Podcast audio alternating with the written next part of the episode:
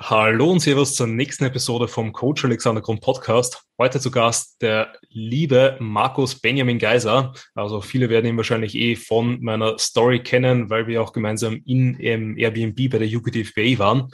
Ähm, und ja, bevor ich aber wieder alles vorwegnehme und die ganze Zeit nur im Labern bin, Markus, wie geht's dir? Mir geht's super. Bin jetzt gerade tief in der Post-Competition angelangt, aber ähm, overall bin ich echt zufrieden. Mir geht's super. Danke dir. Und wie geht's dir?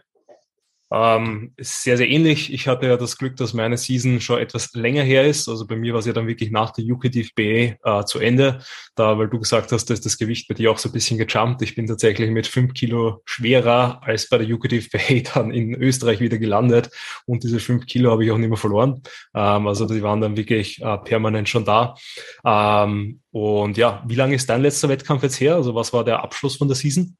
Ja, der Abschluss war die Weltmeisterschaft von der INBA in Bukarest. Das ist jetzt, ähm, das war am ersten, nee, am 30.10. war der letzte Wettkampf, also dementsprechend schon ja ein bisschen mehr als zweieinhalb Monate her ungefähr, also ungefähr zehn Wochen, ja. Okay.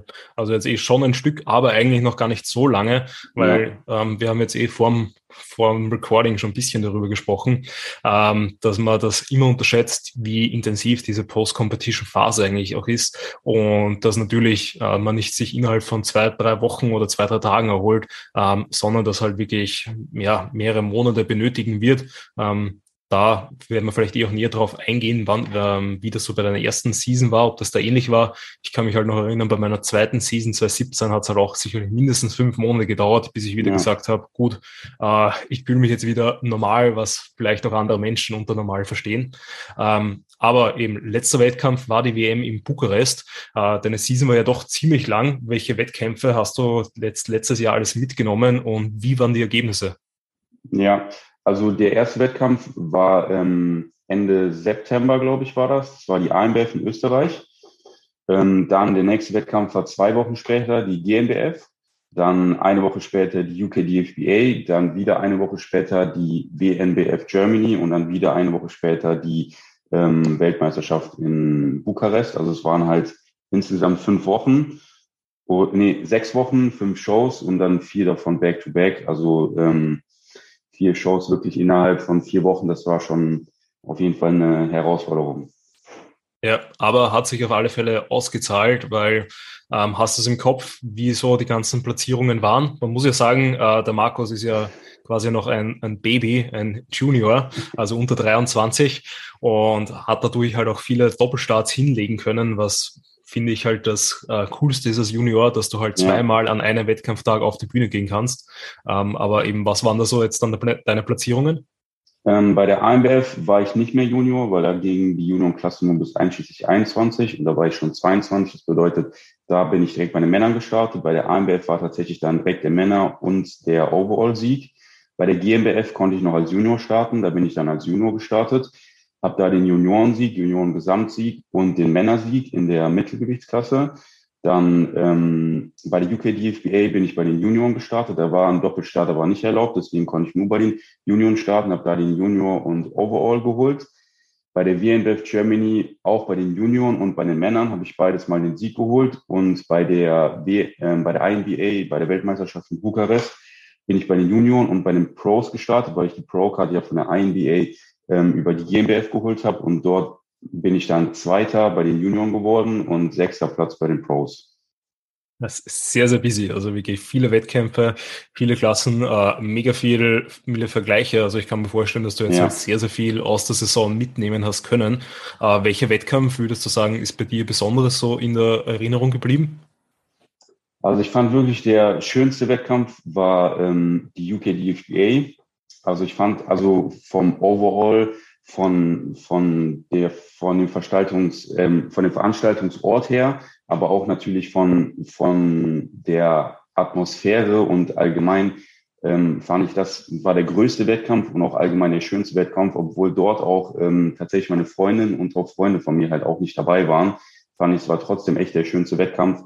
Ähm, ja, also das war der coolste Wettkampf von von dem Athletensein her ähm, war das der Top-Wettkampf. Aber ja, die WNBF Germany war, fand ich, nochmal einen Ticken schöner als, als, als Mensch, weil da halt die ganzen Freunde, der Support, ähm, äh, die Freundin war dabei.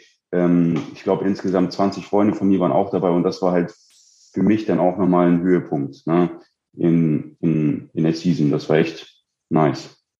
Ja, kann ich mir sehr, sehr gut vorstellen, vor allem weil ja äh, beispielsweise bei der GmbF keine Zuschauer erlaubt waren ja. ähm, und generell ja noch so ein bisschen Pandemie-Stimmung äh, war, ähm, beziehungsweise halt eh bewusst das bisschen gehalten war, obwohl die GmbF, muss man halt sagen, da vielleicht zu dem Zeitpunkt zu strikt unterwegs war. Ähm, aber gleiche, gleiche Feedback war natürlich bei vielen anderen AthletInnen bei mir auch so, dass halt die lokalen Wettkämpfe halt immer die schönsten sind, weil man eben da einfach Freunde, Familie in der Umgebung hat, danach vielleicht noch ein bisschen was unternimmt. Und ähm, auch verständlich, dass die UKDFB der beste Wettkampf war, weil da hattest du die besten Leute um dich herum im Airbnb. Ähm, da habe ich dafür gesorgt, dass dich der Daniel auch gut füttert, damit Richtig. du da nicht komplett flach auf die Bühne gehst. Also äh, und natürlich unendlich viel Snacker-Checks. Also ich glaube, das tragt auch noch was gut dazu bei. Aber ja, ähm, auf jeden Fall mh, mega erfolgreich. Also ganz, ganz starke Season. Also wirklich als Junior halt immer auch die Männerklassen zu gewinnen, ähm, immer Anwärter auf dem All-Overall-Sieg zu sein, äh, ist schon was ganz, ganz Besonderes. Ähm, was denkst du, was zeichnet dich da als Athleten aus, beziehungsweise was hat dich als Athleten hervorgehoben, dass du eben mit 22 jetzt schon so stark und Präsenz auf der Bühne warst? Mhm. Ähm, ist auf jeden Fall eine interessante Frage. Also ich denke, von der Muskelmasse her an sich war ich jetzt auf jeden Fall nicht so der, ähm, der stärkste Athlet. Also vor allem zum, zum Beispiel bei der AMF waren da echt sehr, sehr starke Athleten auch am Start, wie zum Beispiel auch der Busy. Also ich hätte von vornherein niemals gedacht, dass ich gegen so jemanden ähm, auch den Overall holen würde. Ähm, ich denke, dass ähm, die Linie auf jeden Fall bei mir ähm, in die Karte so gespielt hat. Ähm, zum anderen auf jeden Fall auch die Härte. Ähm, weil ich war halt wirklich an der AMBF war ich schon fast so 95 Prozent ready. Da waren wir dann vom Laden her, waren wir, haben wir ein bisschen zu overspilled. Ich war halt dann komplett voll, also wirklich bis zum Anschlag. Äh, Form hat darunter halt ein bisschen sozusagen so gelitten, aber ähm, es Form war trotzdem immer noch gut und fand ich, also ich glaube, dass halt auch die Bühnenpräsenz dementsprechend vielleicht auch gut war von mir, also das Posing etc. Das denke ich war ähm, waren so die drei Faktoren, die vor allem jetzt bei der AMBF ähm, wirklich so gepunktet haben gegen so einen starken Athleten wie Busy. Und ähm, genau. Ja, also ähm, so wie ich das als Externe jetzt auch beurteilen würde, würde ich dir da eh auch zustimmen. Bei dir hat halt einfach ähm, alles gepasst und es war halt alles sehr, sehr stimmig. Du hast halt wirklich ähm, ja keine bis wenigen Schwächen mitgenommen oder äh, auf die Bühne gebracht, weil du warst äh, von der Muskulatur her brauchen wir nicht reden, ist alles sehr, sehr gut vorhanden. Ähm, natürlich immer Luft nach oben, also das wird ja jeder erzählen, auch der Busy wird uns erzählen, er wird noch 30 Kilo äh, aufbauen können. Ja, ähm, also das, das ist halt, glaube ich, das ist Bodybuilder leiden. Aber eben du hast mit einer sehr, sehr guten Muskelmasse ähm, dann auch noch mit einer sehr, sehr guten Härte gepunktet. Also da diese Kombination bringen halt auch wenige mit, dass sie sowohl äh, muskulös auf die Bühne kommen, als auch hart. Und was du halt da auch noch einen guten Vorteil hast, ist, du hast auch sehr schöne Muskelbäuche. Also du bist jetzt nicht nur äh, muskulös und hart gekommen, sondern eben auch eigentlich schön rund und prall. Und das natürlich in Kombination mit einfach deiner ja sehr, sehr, sehr professionellen Bühnenpräsenz, also unglaublichen Ruhe auf der Bühne, ähm, sehr schön anzusehen. Ähm, eben auch was Proportionen und Co. angeht, einfach ein sehr schöner Athlet. Äh, und ich glaube auch einfach, dass da das Gesamtpaket, das du einfach gebracht hast, dich natürlich dann schlussendlich so erfolgreich gemacht hast, weil man kann es ja eh nie auf einen Punkt äh, runterbrechen. Aber was ja. man halt machen kann, man kann halt bei den anderen schauen und wo hat es quasi bei denen gefehlt. Und da kann man halt überall eben mindestens einen Punkt ausmachen, wie beispielsweise die Härte hat nicht gepasst, wie das Posing ja. hat nicht gepasst, wie ähm, eben irgendwo muskuläre Disbalancen, dass halt da einfach die dann im Gesamtbild so abgefallen sind, dass du halt einfach auf Platz 1 gesehen wurdest. Ähm, also das macht dich schon zu einem ja, sehr, sehr gefährlichen Athleten und da bin ich natürlich gespannt, ähm, was da so die Zukunft bringt. Hast du da schon irgendwelche konkreteren Pläne? Konkretere Pläne erstmal gar nicht. Also ähm, ja, nächstes Jahr wird auf jeden Fall viel zu knapp. Also nächstes Jahr werde ich definitiv nicht starten. Frühestens wieder 2023, weil nächstes, also nächstes Mal, wenn ich äh, wieder an den Start gehe, denke ich, will ich auch gern wieder bei den Pros starten. Bisher habe ich jetzt nur bei der ähm, DFA Scene Pro Card und bei der INBA.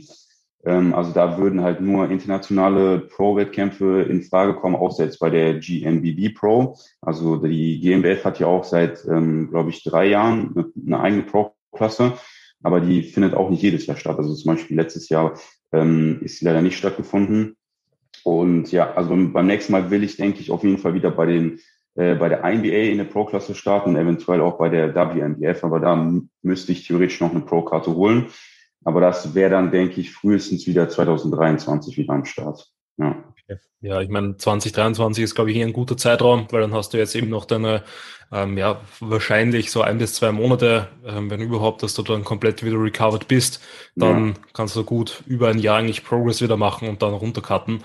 Ähm, ich glaube, 2023 ist das Jahr generell ein bisschen interessant, weil gefühlt wieder viele Leute dort starten wollen. Ja, also das Fall. ist so viele, die auch jetzt längere Pausen gemacht haben, also die, die so 2019 oder sowas vielleicht das letzte Mal auf der, Pause, äh, auf der Bühne waren ähm, und einfach einen größeren Sprung noch machen wollen, die werden dann auch in dem Jahr starten. Also von den Vergleichen her wäre das auf jeden Fall sehr interessant. Ähm, aber eben, und, und dir vor allem ähm, auch alterstechnisch läuft's ja nicht davon. Ähm, und schauen wir dann mal, wie das so bringt und was ihr da für Pläne habt. Ähm, da jetzt quasi, um von der Zukunft in die Vergangenheit zu gehen, wie waren eigentlich dann so deine Anfänge im Kraftsport? Sprich, wie bist du eigentlich zum Training im Allgemeinen gekommen und dann zum Bodybuilding? Mhm. Also Kraftsport habe ich angefangen mit 14 damals. Also ich habe ähm, ganz früh habe ich sehr viel Fußball gespielt. Also ich habe seit seitdem ich sieben Jahre alt äh, war, habe ich Fußball gespielt, auch im Verein. Ähm, ich bin aber dann so in der Pubertät kam ich irgendwie nicht mehr mit diesen festen Trainingszeiten klar. Also ich habe dann ähm, hatte dann öfters Stress mit dem Trainer, weil ich dann irgendwie nicht zum Training so gekommen bin etc. Dann habe ich, ähm, glaube ich, mit zwölf habe ich damals den Fußball dann ähm, ja beendet und habe dann wollte ich irgendwie andere Sportarten ausprobieren, habe dann Basketball eine Zeit lang gespielt. Ähm, das hat dann auch nicht funktioniert wegen festen Trainingszeiten, dann Kickboxen. Ähm, das habe ich auch dann, glaube ich, ein Dreivierteljahr lang gemacht, aber da bin ich auch wie, irgendwie gar nicht so richtig reingekommen. Und dann habe ich mir für zu Hause so eine Multifunktionsbench gekauft, wo man halt Bankdrücken dran machen konnte. Da war tatsächlich noch ein Latzug, Beinstrecker dran. Ähm, und dann habe ich damals so angefangen, zu Hause zu trainieren und ähm, bin dann relativ schnell ins Fitnessstudio so gekommen ähm, dadurch, dass ein Freund von mir unbedingt mit mir im Fitnessstudio trainieren wollte. Also der hat mich tatsächlich damals äh, so, sozusagen ähm, überredet, mich im Fitnessstudio anzumelden. Und dann ging es eigentlich relativ schnell. Ähm, wir haben halt damals äh, so die ganzen Pläne von Kai Green, Lazar Angelov und so nachtrainiert, also Vierer-Split, Fünfer-Split, direkt mit 14,5. Das war auf jeden Fall ähm, ja, sehr lustig.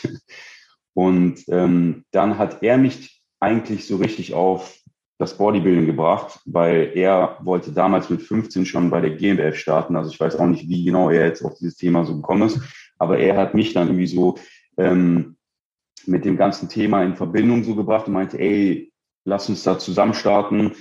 Ähm, und ja, dann er ist, hat dann irgendwann nach einem Jahr einen komplett anderen Weg eingeschlagen, aber ich bin halt trotzdem immer noch ähm, am Ball so geblieben, was Training und ähm, auch Kraftsport angeht. Und dann habe ich das, denke ich, durch den Freund von mir, ähm, habe ich die GmbF irgendwie viel mehr ins Auge so gefasst und habe dann mit 16 ähm, entschieden, einfach mal dort zu starten. Das war damals 2015. Und äh, das war auch meine erste Wettkampfseason 2016 bei der GmbF als Teenager. Ja, wie hat, wie ist die verlaufen? Ähm, ja, das war auf jeden Fall sehr interessant. Also ich habe halt alles selbst gemacht. Also ich hatte gar keinen Coach, was auf jeden Fall ein riesen Nachteil war jetzt ähm, rückblickend. Aber dafür, dass ich alles selbst gemacht habe und damals auch mit dem, mit dem so Wissen als 16-Jähriger, finde ich, habe ich das echt sehr, sehr gut gemacht. Aber ja, also du kannst halt immer ähm, die komplette Wettkampfdiät auch besser gestalten. Vor allem halt, wenn du dich selbst coach, finde ich, ist, ist halt immer so der Blick für die Objektivität immer sehr, sehr schwer. Und ähm, ja, also ich bin damals dort gestartet, habe den vierten Platz gemacht. Ähm, ich war halt noch lang, noch lang nicht hart genug, aber ich fand die Muskelmasse an sich war für, ähm, für die Teenage-Klasse dementsprechend dann echt gut. Ein Jahr später bin ich direkt wieder gestartet, weil ich unbedingt noch ähm, die Teenager-Klasse ausnutzen wollte, weil die Teenage-Klasse geht ja bis einschließlich 17. Und dort bin ich dann zweiter Platz geworden. Und die Wettkampfdiät war auch deutlich, deutlich besser, weil ich aus der ersten Wettkampfdiät auch echt viel so gelernt habe. Aber ich denke, dass ich mir beim zweiten Mal ähm, in der zweiten Wettkampfdiät ähm, hormonell bedingt auf jeden Fall ähm, mich komplett ins Aus so geschossen habe. Also ich war halt vor allem jetzt die letzten, denke ich, zwölf Wochen war ich wirklich nur auf 30, 40 Gramm Fett dementsprechend. Und das ist halt in der Pubertät als 17-Jähriger halt jetzt nicht so vorteilhaft. Aber ähm, die Form hat, denke ich, ähm, für die Teenage-Klasse doch echt äh, sah sehr gut aus. Ja, Ähm, finde ich auf jeden Fall aber auch noch sehr, sehr interessant zu hören, den Hintergrund, ähm, weil man jetzt natürlich davon ausgehen könnte, dass man sagt einfach, äh, gut, du bist jetzt mit 22 äh, quasi bei diversen Wettkämpfen gestartet und hast halt alles rasiert, muss man halt so sagen, ähm, und dass du halt einfach da jetzt ein Genetic Outlier bist, der vielleicht auch nur erst ein Jahr trainiert oder so, aber das ist ja nicht der Fall. Also da kommen ja einfach schon sehr, sehr viele Trainingsjahre und sehr, sehr viel Erfahrung auch auf dich zu. Also eben alleine, dass das jetzt dann im 2021 dann die dritte Season war. Ja, genau ähm, eben dritte Bodybuilding-Season mit 22, dann eben davor einfach nach den Teenage-Jahren, äh, ja, vier Jahre Off-Season oder dreieinhalb, je nachdem, wie man es halt dann genau rechnen möchte. Ähm, und dann kommt dann halt sowas dabei raus, ähm, einfach wenn man dann auch produktiv ähm, die ganze Zeit nutzt. Äh, wie war eben dann die Zeitspanne zwischen ähm, dann 2017 und 2021? Was hast du da dann so circa gemacht? Mm, also Tatsächlich waren das ja insgesamt sogar schon fast fünf Jahre, also 2017 und 2000, ah nee, vier Jahre waren es ja insgesamt Off-Season. Ähm, ich bin dementsprechend, also nach der zweiten Wettkampfseason habe ich wirklich, also die Post-Competition-Phase war da wirklich komplette Katastrophe. Also ich bin da, ich habe innerhalb von, glaube ich, drei Wochen habe ich irgendwie 50 Kilo zugenommen. Also bin extrem hochgeschossen. Ähm, das war auch tatsächlich die schwerste Phase. Äh, ähm, physisch, aber auch psychisch, also mental war das halt auch extrem schwer. Weil nach der ersten Wettkampfseason hatte ich halt direkt ähm, den Plan, okay, ich will nächstes Jahr wieder starten. Und dann bin ich sozusagen direkt mit dem Plan wieder ins Gym, ähm, Gym so gegangen und war halt dementsprechend auch ähm, jetzt nicht so ziellos. Und das war halt das Problem. Nach, dem, nach der zweiten Wettkampfseason war ich halt komplett ziellos, weil ich wusste nicht, ja, okay, vielleicht starte ich dann das nächste Mal die Junior, aber wann ist das? In vier Jahren, in fünf Jahren? Und ähm, das Ziel war dann so weit weg, dass ich ähm, ja das nicht so richtig als Ziel wahrgenommen habe. Und dann dementsprechend bin ich dann halt komplett ähm, eskaliert, äh, was das Körpergewicht angeht. Die Form war halt dementsprechend nach zwei Wochen dann auch komplett im Eimer. Und ähm, dann bin ich aber relativ zeitnah dann halt wieder in die Offseason gestartet, habe dann halt auch mein Training ähm, komplett selbst gemacht. Ähm, also bis dahin hatte ich auch noch gar keinen Coach. Und ja, dann wollte ich das nächste Mal starten 2020, weil damals war noch äh, die Junioren bis einschließlich 21. Die haben das ja auch erst ähm, letztes Jahr umgeändert bis 22. Also die haben die Altersklasse ja hochgestuft. Und dann bin ich damals ähm, zwischen 2017 und 2020 bin ich mit dem Daniel in Kontakt gekommen, weil er ähm, 2017 stand er auch auf der Bühne als Junior, ist damals, ähm, glaube ich, sechster Platz geworden und ähm, dann sind wir über, irgendwie über Instagram in Kontakt gekommen. Und dann ist er 2018 ja das nächste Mal gestartet und da hat er ja auch alles äh, wirklich abgeräumt. Also die ANBF, GNBF hat er wirklich komplett zersägt. Und da habe ich ihn auch ein bisschen ähm, beraten während der Wettkampfdiät und habe ihn auch zu GNBF so begleitet. Und über ihn bin ich dann halt auch ein bisschen sozusagen ähm, als Coach herangetreten an ihn. Und er wollte mich dann für 2020 vorbereiten. Wir sind auch tatsächlich dann auch in die Wettkampfdiät gestartet. Und dann im Mai 2020 hieß es dann ja, dann kam halt Corona etc., Lockdown. Und ähm, dann wurden halt auch die ganzen Wettkämpfe für den Herbst 2020 abgesagt. Und ja, das war halt ein bisschen blöd, weil ich da halt wirklich schon ähm, relativ gut in Form war und 10 Kilogramm über Stage Weight war ungefähr. Und dann haben wir von da aus aber nochmal zeitnah dann eine relativ ähm, kleine Offseason gestartet. Und ähm, genau, und dann 2021 bin ich dann an, an den Start gegangen, ein Jahr später. Also eigentlich ist sehr ähnlich wie bei mir. Also beim Daniel war es 2016 und 17 so. 2016 ist er nicht so gut so. platziert gewesen und 2017 war er dann sehr, sehr erfolgreich. Ja. Äh, weiß ich, weil ich ja 2017 mit ihm auf der Bühne war ähm, und da ja. quasi auch den Daniel kennengelernt habe. Ähm, ansonsten bei mir war es ja dann sehr ähnlich wie bei dir, dass ich auch 2020 eben auch mit ein, zwei anderen Athleten schon die Prep begonnen hatte und dann eben auch ähnlich so im Mai, Juni halt einfach gesagt hat, ja, es macht keinen Sinn, weil halt einfach die, die Pandemie halt man keine Ahnung gehabt hat, wie sich das entwickelt zu der Zeit, äh, beziehungsweise weil natürlich, wenn halt auch dann der, ähm, der, der Access, also der Zutritt zum Gym und so weiter nicht möglich ist, ähm, war für mich dann einfach es nicht so sinnvoll, die Prep wirklich zu machen, weil man möchte ja ein gutes Bild auf die Bühne bringen und nicht nur ja. sich auf die Bühne stellen, um, um auf der Bühne zu sein. Ähm, und genau, aber sehr interessant ist, ist tatsächlich, äh, glaube ich, halt auch ein eigentlich wirklich gutes Vorgehen, das so zu machen, dass man vielleicht äh, ein Jahr, also wirklich mit einem ausreichenden Zeitraum zwischen längeren Diäten ähm, einfach mal runterkartet und dann wirklich sich nochmal länger in einem Überschuss befindet. Und davon rede ich jetzt eben nicht von ein, zwei Monaten, sondern halt wirklich vielleicht nochmal sechs Monate Off-Season, wo halt einfach Erhaltungsphasen drinnen sind nach der Diät, plus eben dann einfach eine lange Zeit im Überschuss, um eben nicht ja, zu schwer in die Diät zu starten. Ja. Ähm, ich glaube halt, dass eine lange Diät und eine Diät, wo du halt wirklich viel, viel Gewicht verlierst, ähm, dich einfach irgendwann fertig macht, ähm, wenn nicht körperlich, dann mental. Und ähm, ja, war auf jeden Fall bei mir auch sehr positiv, wobei ich muss sagen, ich bin eigentlich 2021 dann schwerer in die Diät gegangen, als ich 2020 in die Diät gegangen bin.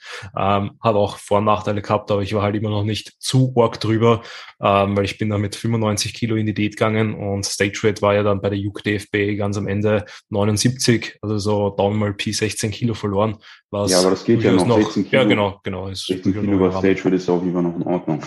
Ja, genau. Ähm, äh, ja, wie war, also beziehungsweise, was würdest du sagen, hast du dann eben in der Zeit zwischen den Wettkämpfen, also zwischen 2016, 2017 und 2020 beziehungsweise 2021, dann aus deiner Sicht eben besonders richtig gemacht und was würdest du vielleicht in Zukunft anders machen, außer direkt nach der letzten Show 15 Kilo in drei Wochen zunehmen?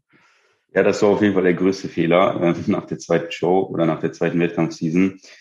Ähm, also ich würde auf jeden Fall einiges anders machen, vor allem äh, mir zuerst mal einen Coach suchen. Das war sozusagen meine größte, also auch einer meiner größten Fehler. Das bereue ich auf jeden Fall ein bisschen. Ähm, ich habe halt damals auch ähm, mein Training komplett selbst sozusagen so gestaltet und mir ist es auch damals aufgefallen, dass man halt wirklich jetzt nicht nur in der Diät, ich finde, in, in der Diät ist es extrem, aber auch ähm, in der Offseason ein bisschen den Blick für die Objektivität verliert, wie auch vorher auch schon gesagt.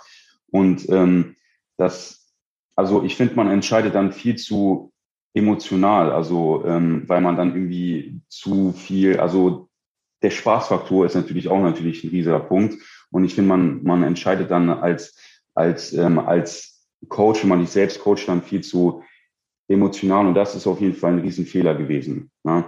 Also ich habe damals nach, dem, nach, dem, nach der zweiten Wettkampfseason habe ich auch sehr viel herumexperimentiert. Also ich habe halt die ersten zwei Seasons noch einen Vierer-Split gemacht, also in einem großen Bro-Split und bin dann halt ähm, direkt runtergegangen auf einen Zweier-Split, habe das erstmal ein halbes Jahr lang gemacht, habe dann einen Dreier-Split ähm, über eineinhalb Jahre lang gefahren und bin dann ähm, sehr lang auf einen Zweier-Split wieder umgestiegen und das habe ich dann relativ lang so durchgezogen. Aber overall, so würde ich sagen, ich hätte so viel auch besser machen können.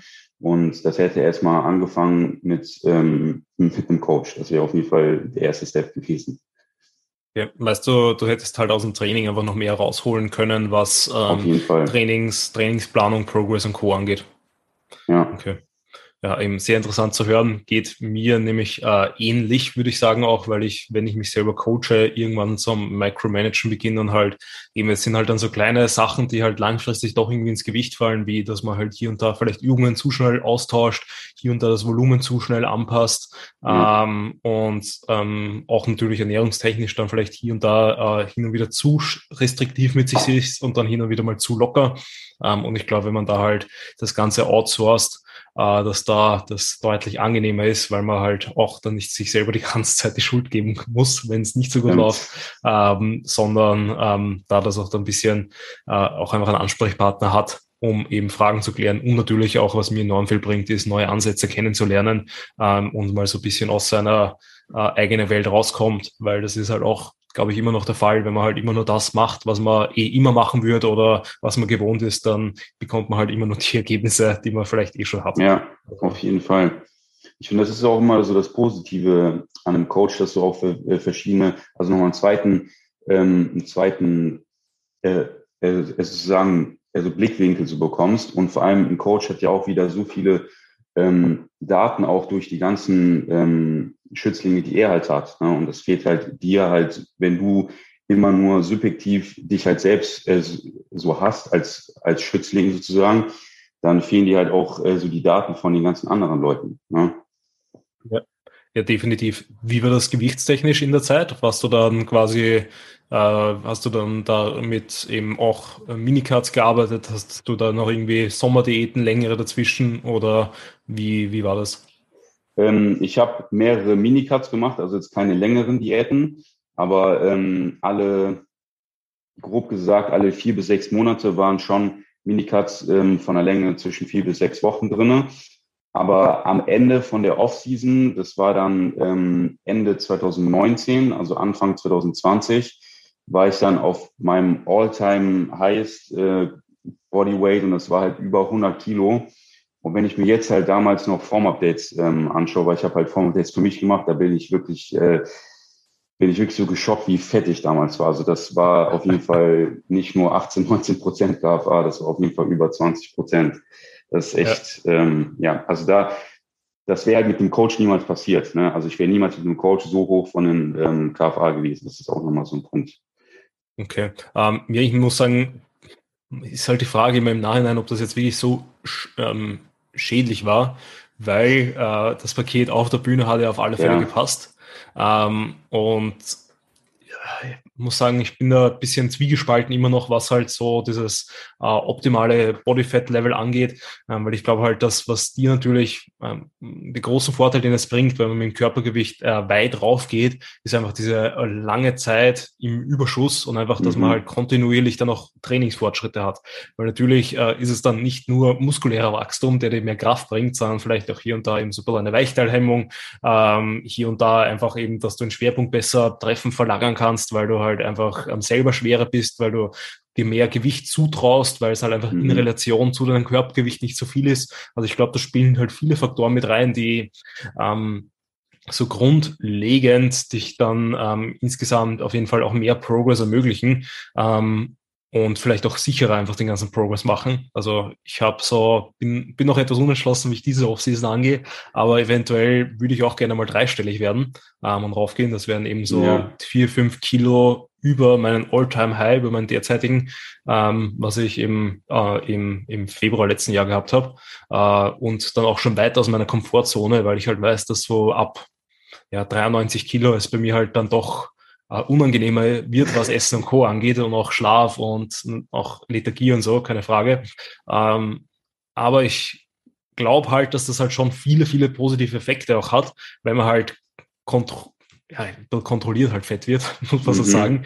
Ähm, weil ich glaube halt, dass sich viele, viele Personen derzeit ähm, einfach auch in Fortschritt kaputt machen, weil sie halt zu frequent daten. Also ich meine, wenn man sagt, dass man alle vier bis sechs Monate eine Minicard ähm, einlegt von so vier bis sechs Wochen, ähm, ist das ja komplett den Rahmen. Aber ich glaube, dass halt Leute sicherlich dann dazu neigen, vielleicht wenn nicht so zwei Monate sich im Aufbau befinden und dann einen Monat ja. runtercutten und da halt äh, nie dieses Momentum und nie wirklich ja. diese langen Aufbauphasen haben, weil wenn man ehrlich sind, zwei Monate sind halt nichts, weil wenn du einmal krank wirst, dann fällt schon mal eine komplette Trainingswoche weg, dann vielleicht noch Introwoche plus eine Deload-Woche, wo du jetzt auch nicht so optimal wächst, sind wieder drei, zwei Wochen, die dann wegfallen. Mhm. Ähm, dann ist vielleicht irgendwie eine stressige Woche in der Arbeit, wo dann der Schlaf nicht so gut ist, wo dann auch der Progress ein bisschen drunter reizt, vielleicht noch eine Woche, die dann der Progress nicht so gut ist und dann sind von zwei Wochen, äh, von zwei Monaten Aufbau vielleicht eben ein Monat wirklich produktiv und wie viel Muskelmasse bleibt dann halt in Realität wirklich hängen. Also da, wenn ich, würde mich interessieren, wie da so deine Ansichten sind oder ob du sagst, nein, wenn du eben so in einem leaneren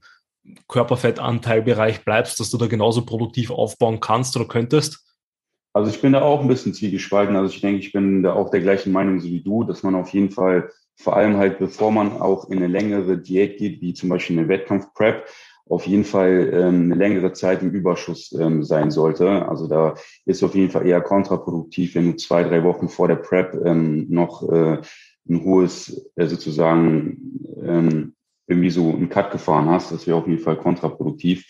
Aber ich finde immer, Ähm, also zum Beispiel bei mir jetzt auf meine ähm, Situation damals so bezogen, ich war halt wirklich viel zu viel zu fett. Ich glaube, ich habe ja dir damals ja auch ähm, in der in England habe ich auch, glaube ich, ein Video so gezeigt. Also es war halt auch ja. wirklich über 25 Prozent KFA, denke ich. Ne?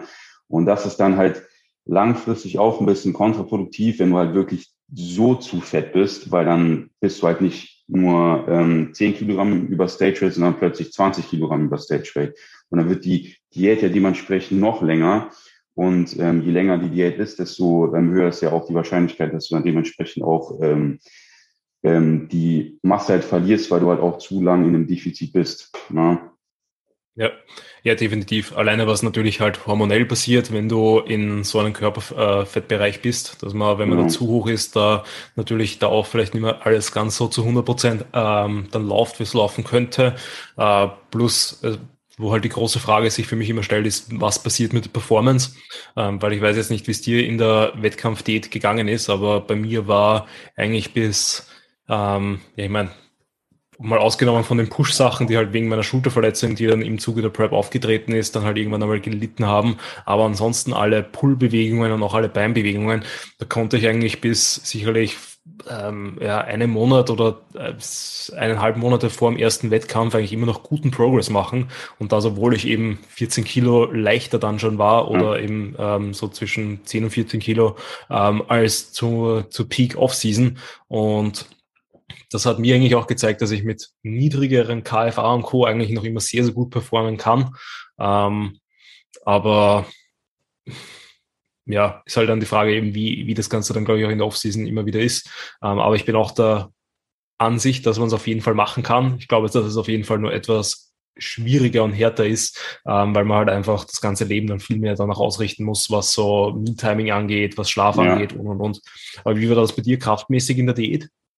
Ähm, kraftmäßig habe ich eigentlich ähm, am Anfang auf jeden Fall noch weiter im Progress geschoben, bis ungefähr so, würde ich sagen, vier Monate vor dem ersten Wettkampf ähm, bin ich sozusagen an einem Plateau angekommen und ähm, da ging das auch das Körpergewicht dann auch relativ rasant runter. Und da, ab dem Zeitpunkt habe ich einfach nur meine Leistung sozusagen erhalten. Ähm, konnte, also ich konnte die Leistung aber relativ gut konservieren, bis auf ähm, die Push-Übungen da hab, hatte ich irgendwie sechs Wochen vor dem ersten Wettkampf, also vor der AMWF, hatte ich so einen kleinen Leistungseinbruch, aber sonst konnte ich wirklich ausnahmslos ähm, jede Übungen komplett ähm, Leistung konservieren. Ja, also war eigentlich relativ ähm, gleich wie bei dir. Nur ich hatte halt zum Vorteil, dass ich ja keine, keine Verletzung hatte oder so. Das war auf jeden Fall ähm, positiv für die Wettkampf-Prep. Ja, ja, definitiv. Also das kann ich nur jedem empfehlen, dass man schaut, dass man verletzungsfrei in die Prep geht und auch während der Prep halt eigentlich nicht irgendwie deppert wird und versucht, sich so ja ähm, gesund wie möglich zu halten, weil ähm, ansonsten kämpft man einfach auf mehreren Fronten gleichzeitig äh, und dann wird es auch mental natürlich dann etwas schwerer. Aber dass die Push-Übungen beispielsweise irgendwann einmal kraftmäßig zu leiden beginnen, ist ja auch komplett normal, eben wegen ja. erhöhter Range of Motion, wegen ähm, einfach generell weniger Kraftentwicklung, dann auch bei Drückübungen. Ähm, dann ihr fahrt ja auch wahrscheinlich ein etwas höheres Volumen noch mit guter Intensität auch. Das heißt, da war ja auch dann ähm, ist es ja auch klar, dass die Kraftwerte dann vielleicht nicht ganz so in die Höhe gehen, so wie es bei mir beispielsweise war, wo ich dann halt wirklich nur noch ein Versätze pro Übung hatte, wo mhm. du halt wirklich sagst, gut, du gehst da halt jetzt all out und holst halt wirklich alles raus, was da ist, weil du halt gewusst hast, du hast nur die eine Chance. Ähm, das darf man ja auch nicht so vergessen, dass es ja immer wieder verschiedene Ansätze gibt, um da bestmöglich die, die Muskelmasse über die Prep zu konversieren und zu erhalten. Genauso wie halt jetzt bei der Offseason mal ja unterschiedliche, unterschiedliche Ansätze hat, wie man am besten äh, Muskulatur weitere draufpackt. Ja. Ähm, hast du die Schulterverletzung auch während, äh, während der Prep durch ähm, zu hohes äh, also Volumen gehabt oder wie kam es eigentlich ähm, zu deiner Schulterverletzung? Ähm, also es ist ja also es ist ja quasi etwas, was ich eh schon länger mit mir rumschleppe. Ähm, das heißt, das war einfach nur während der Prep ist das wieder ausgelöst worden. Okay. Das habe ich eigentlich 2020 eher schon ein bisschen damit zu kämpfen gehabt, habe ich es dann eben durch äh, gute Übungsauswahl und richtiges Belastungsmanagement dann auch wieder hinbekommen. Aber man muss halt sagen, ich glaube, während der Prep war es dann halt irgendwann einfach mal die, die Dummheit, dass man halt einfach zu sehr an den Zahlen festhängt, mhm. dann eben einfach zu unsauber wird hier und da beim Machen äh, Druckübungen, wodurch ich dann eben mit den Schultern äh, immer okay. ein bisschen überkompensiert habe, schief geworden bin und und und und dadurch halt einfach dann äh, immer mehr Stress halt auf die Schulter gekommen ist, bis halt dann einfach zu viel war und dann die Struktur einfach so beleidigt war, dass ich gesagt habe, gut, ähm, bis dahin und nicht weiter, jetzt lasse ich dich gar nichts mehr machen. Ähm, und dann haben wir es halt auch eben wieder in den Griff bekommen mit eben einer Zeit lang ähm, wirklich gar nicht trainieren, also mal ganz eine kurze Zeit lang Ruhe geben und dann halt wieder langsam rantasten mit eben weniger Volumen, weniger Intensität, anderen Rep Ranges, Übungen so ausgewählt, dass halt möglichst wenig Stress auf die Schulter kommt, beziehungsweise dass ich die Schulter halt möglichst gut äh, fixieren kann. Ähm, und jetzt äh, eben, also während der Prep habe ich dann so ein bisschen mit den Schmerzen gelebt und jetzt in der Post-Prep-Phase versuche ich die natürlich so gut wie möglich wieder wegzubekommen. Also damals habe ich auch mehr so mit ähm, dann Physiotherapeuten hin und wieder halt passiv probiert, mhm. das Ganze äh, in den Griff zu bekommen, beziehungsweise halt die Schmerzen zu lockern. Das hat eben ähm, dann auch auf jeden Fall gut was geholfen. Ähm, aber jetzt versuche ich auch aktiv eben äh, mit Ausgleichsübungen, eben so Rehab, Prehab-Sachen, ähm, da alles wieder so gut wie möglich in den Griff zu bekommen, dass ich halt da irgendwann wieder komplett leistungsfähig bin. Ähm, aber ich glaube, das braucht halt jetzt einfach nur Zeit und Zeit im Überschuss, dass da eben ja, einerseits alles gut Fall. ausheilen kann. Äh, plus halt ich mich im Training wirklich einfach immer zurückhalten muss, gerade was halt Push angeht, weil äh, ich bei der Brust halt doch relativ ähm, dominant und sicherlich auch stark bin und dadurch mhm. halt äh, vielleicht immer mehr Gewicht bewegen kann, als ich eigentlich derzeit sollte, ähm, um eben wirklich immer 100% sauber zu arbeiten. Und ich glaube, dass eigentlich, dass ich damit das jetzt eigentlich gut in den Griff bekommen sollte in den nächsten Wochen und Monaten und dann hoffentlich, dass so eine Resilienz aufbauen kann, dass in der nächsten Prep das dann gar nicht mehr auftritt. Aber ich glaube, das ist schon schwer, auch, ähm, auch so mental, denke ich, in der Prep so damit umzugehen. Ne? So, also so, zum Glück war ich halt wirklich von so Verletzungen echt äh, so verschont geblieben. Aber so wie bei dir, dass du auch eine Zeit lang äh, äh, so gar nicht trainieren konntest, ist auch schon hart in der Prep, oder? Ja, genau. Also es ist dann halt eben, weil du hast halt, also es ist halt einfach Angst, Muskulatur zu verlieren, weil das halt einfach ja. gegeben ist. Plus, wenn es dich halt dann auch noch in so Sachen wie Posing und Co. einschränkt, dass du halt da entweder äh, nicht ganz so in die Positionen reinkommen kannst mhm. äh, und und und, das ärgert halt einen schon ziemlich. Ähm, da muss man halt das einfach wirklich akzeptieren lernen und quasi wirklich den Call für sich treffen, wo man halt das Ganze durchzieht und schaut, dass man trotzdem das Bestmögliche rausholt oder sagt, gut, äh, mich schränkt das Ganze so ein, dass ich nicht das Bild auf die Bühne bringen kann oder präsentieren kann, das ich möchte und dann halt die Prep dementsprechend aufhöre, weil man muss halt sagen, äh, Verletzungen, die man so sich im Laufe der Wettkampfvorbereitung, während der Wettkampfdiät sich holt, die werden ziemlich sicher in dem Zeitraum auch nicht weggehen, weil du halt einfach nicht die regenerativen Kapazitäten dafür hast. Ja, auf jeden ähm, Fall.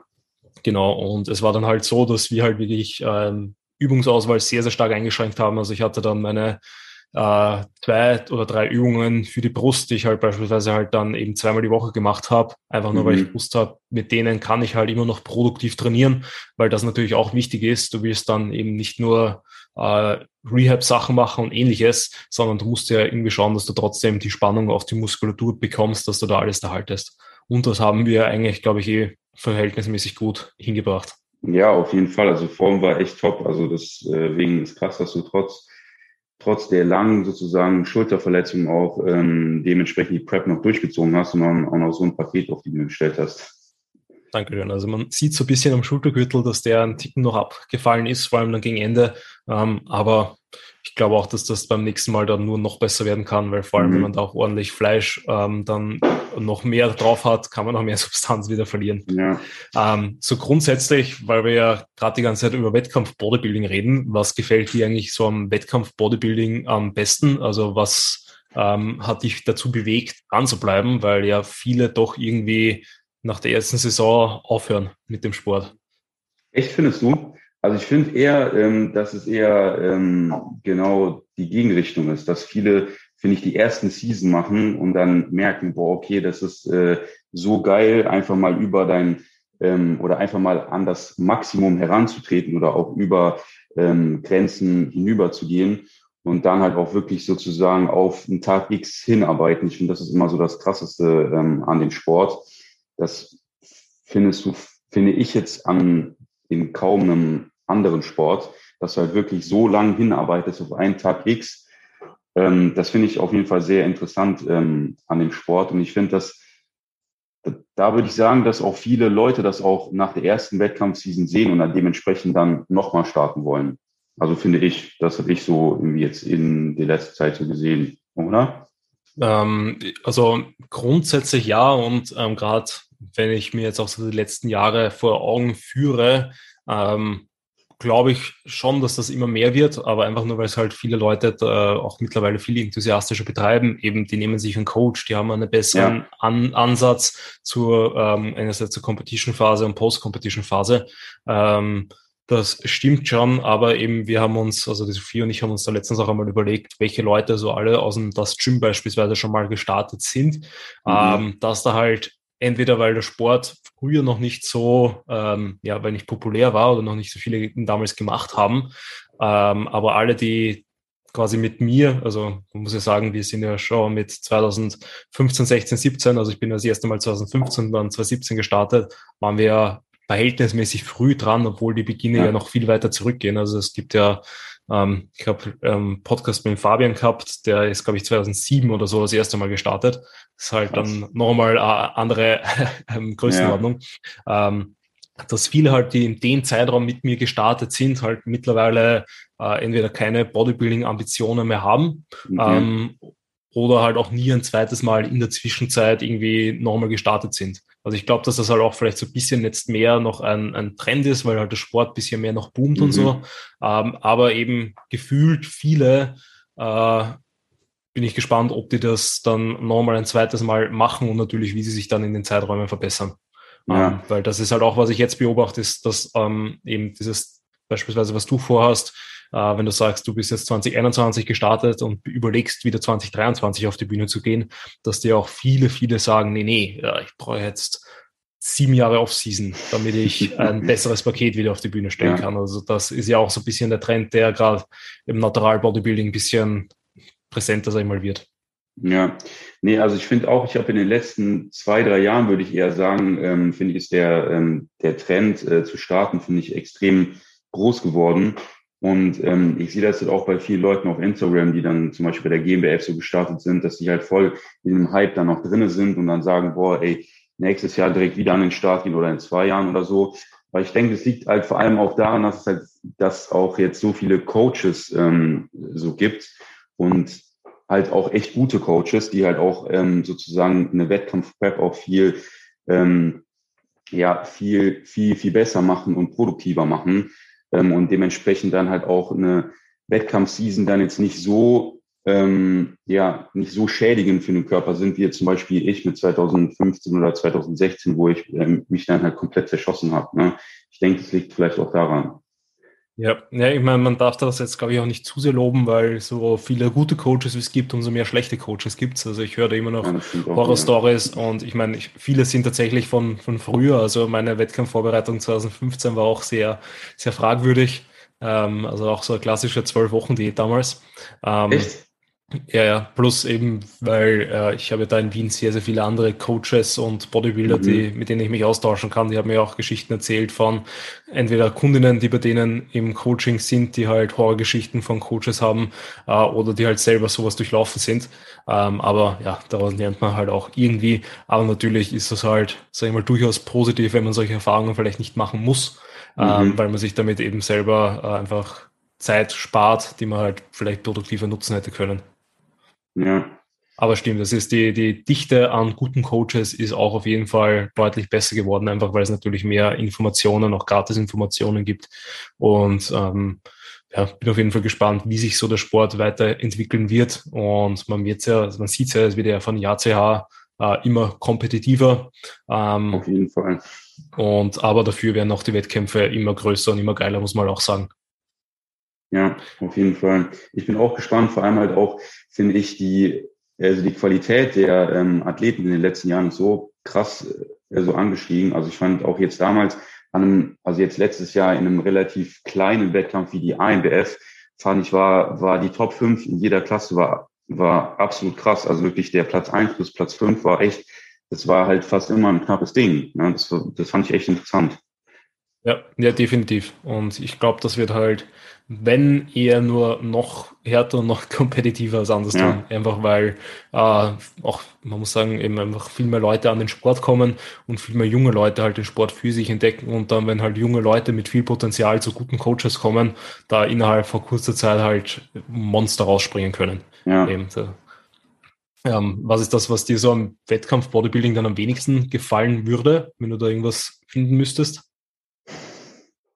Oh, das ist echt schwer zu sagen. Also mir fällt da jetzt irgendwie per se erstmal nichts ein, was, ähm, also, also was bei mir so ist stört. es bei mir ist es ganz klar natürlich dann ähm, die äh, ja, ich würde fast sagen, entweder diese Hyperfokusphasen vor dem Wettkampf oder halt auch die mhm. Post-Competition-Phase, wenn halt das Training noch nicht so, ich meine, Post-Competition-Phase ist trainingstechnisch zumindest so ein bisschen was eigenes, weil es dann halt hin und wieder zumindest schon wieder Spaß macht. Ähm, ja. Aber du hast halt immer noch viele Einheiten, die einfach komplett scheiße laufen.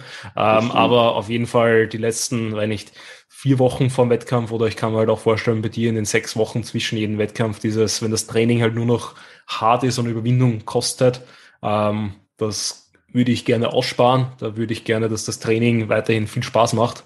Ähm, aber das ist halt bei jedem Wettkampfsport so, dass es halt immer wieder dann intensivere und härtere Phasen gibt. Also ich kann mich erinnern, beim Powerlifting war es auch so, dass du halt irgendwann nur noch Angst hattest, unter die Stange zu gehen oder ans Gewicht ja. zu gehen, weil das halt für deine Verhältnisse dann schon so viel war, äh, dass du halt immer Angst gehabt hast, hast, dass dich irgendwie begräbt.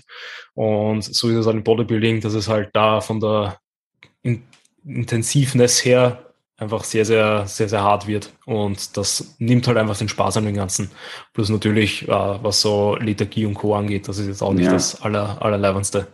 Also ich finde, das Training an sich ist in der Zeit natürlich halt ähm, extrem ähm, ja, kraftraubend in, in der Zeit, so sechs Wochen oder auch äh, zwischen den Wettkämpfen. Aber ich finde, ähm, das Feeling ähm, zwischen den Wettkämpfen ist auch geil. Also weil du weil du weißt halt auch genau, okay, es ist jetzt wirklich Tag X bald, also du kannst ihn halt wirklich schon greifen. Und ich finde, ähm, dann, ähm, ja, finde ich, macht halt einfach, du bist halt komplett im Workflow, so weißt du, was ich meine? Und ich finde, das ist auf, auf jeden Fall auch mal ein richtig, richtig geiles Feeling, wenn du halt wirklich ein Ziel hast, was halt wirklich zum Greifen nahe ist und du halt wirklich halt sicher bist, okay, ich habe meine Hausaufgaben äh, auch so gemacht die letzte Zeit und ich finde, das macht auch Spaß zur Zeit. Also ähm, nur das Training ist ja dann halt dementsprechend ein bisschen kraftraubend, das stimmt natürlich. Ja. Was sind so deine Tipps, die du einer Person geben würdest, die jetzt eben ähm, plant, dieses Jahr einen Wettkampf zu machen, wie die ihre Wettkampfvorbereitung vielleicht irgendwie besser gestalten könnten oder sollten? Ähm, also auf jeden Fall erstmal einen Coach suchen, das ist immer Tipp Number One. Ähm, und auf jeden Fall genügend Zeit einplanen, weil ich finde, das ist auch immer extrem stressig, wortwörtlich, wenn du halt wirklich ähm, zu wenig Zeit einplanst und dann dementsprechend vielleicht auch irgendwas nicht gut läuft, ähm, auch wenn du krank wirst oder ähm, im schlimmsten Fall dich auch verletzt oder so, dann brauchst du halt dementsprechend auch ein bisschen Puffer, um halt ähm, so, so eine Zeit wieder einzuholen. Und ähm, das wäre auf jeden Fall der zweite Tipp. Und auf jeden Fall denke ich, so genügend Diet Breaks einbauen, dass die ähm, Diät so sanft wie möglich verläuft. Ja. Ja, definitiv. Kann ich nur zustimmen. Versuche ich dieses Jahr auch mit vielen meinen AthletInnen zu machen, dass man da einfach so die Prep so gemütlich wie möglich gestaltet, Richtig. einfach weil es so oder so irgendwann hart wird und umso kürzer man diese harte Phase halten kann, desto besser. Ja, auf jeden Fall. Okay, sehr, sehr gut. Ähm, ich würde sagen, wir sind von der Zeit eh schon sehr gut dabei. Äh, sehr, sehr cool, dass wir das so spontan eigentlich geschafft haben. Ähm, Markus, wenn dich Leute finden, kontaktieren wollen, weil sie zu dir ins Coaching möchten, weil sie Fragen an dich haben, whatever, wo können sie dich finden? Gerne auf Instagram. Also mein Name ist Benjamin99 auf Instagram einfach eingeben und dann können die mir gerne Direct Message hinterlassen. Perfekt. Ist auf jeden Fall in den Shownotes drinnen. Ich sage nochmal vielen Dank für deine Zeit und würde sagen, wir hören uns bestimmt irgendwann in der Zukunft wieder. Vielen Dank, dass ich hier sein durfte.